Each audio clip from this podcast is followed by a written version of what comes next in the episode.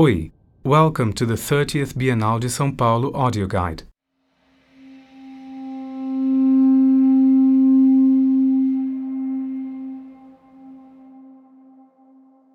The 30th Sao Paulo Biennial, the imminence of poetics, ends in the museological space conceived for works whose fragility requires special conditions of conservation.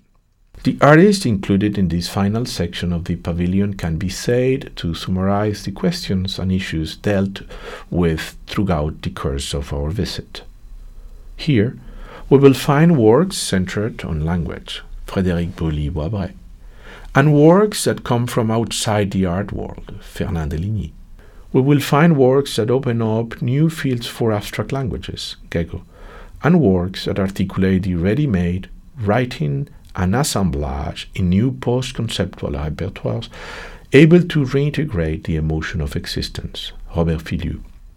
We will find records of the occupation of territories and impossible and infinite accumulations in self portrait mode, Horst Ademeit and Anna Oppermann. We will find some of the most significant series of analog photography of the late 20th century, which give us an intimate view of the fin de siècle spirit and open themselves to registers of gender issues and to normally rejected manifestations of eroticism and human sexuality, Mark Morrisroe and Alair Gomes. We will find, finally, brought together in one place for the first time in history all of the portfolios from the monumental early 20th century photographic series entitled People of the 20th Century by photographer August Sander,